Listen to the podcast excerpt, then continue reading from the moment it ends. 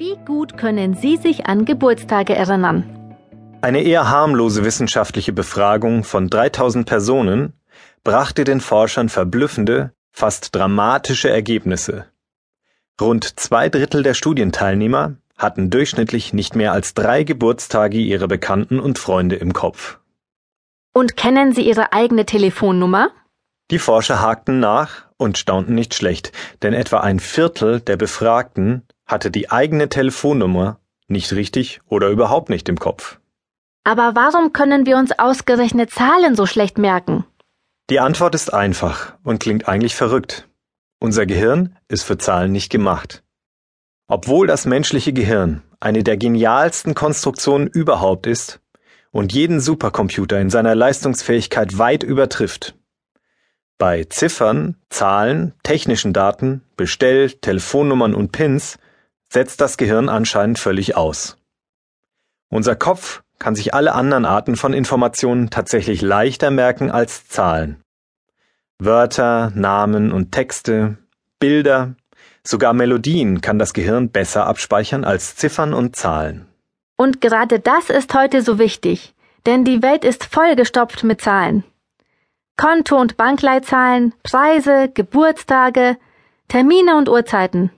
Selbst wer sich mit Geschichte beschäftigt, kommt um Daten und Fakten nicht herum. Vom Umgang mit dem Computer ganz zu schweigen. Die Evolution des menschlichen Gehirns verläuft langsamer als der technische Fortschritt.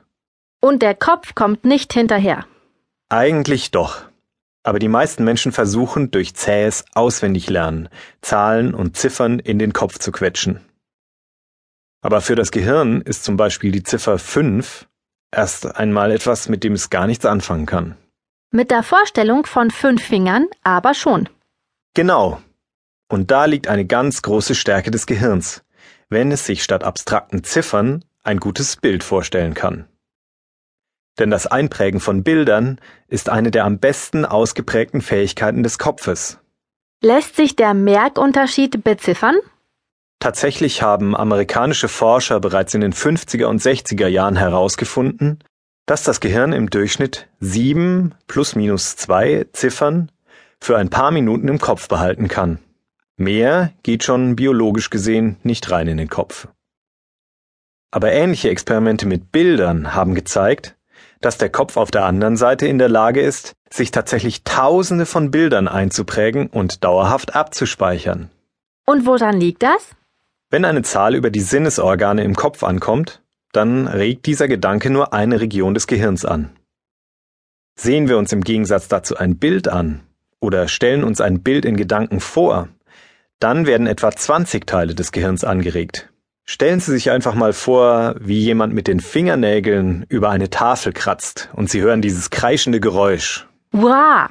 Oder Sie brauchen sich nur vorzustellen, wie Sie in eine Zitrone beißen und schon verziehen sie das Gesicht.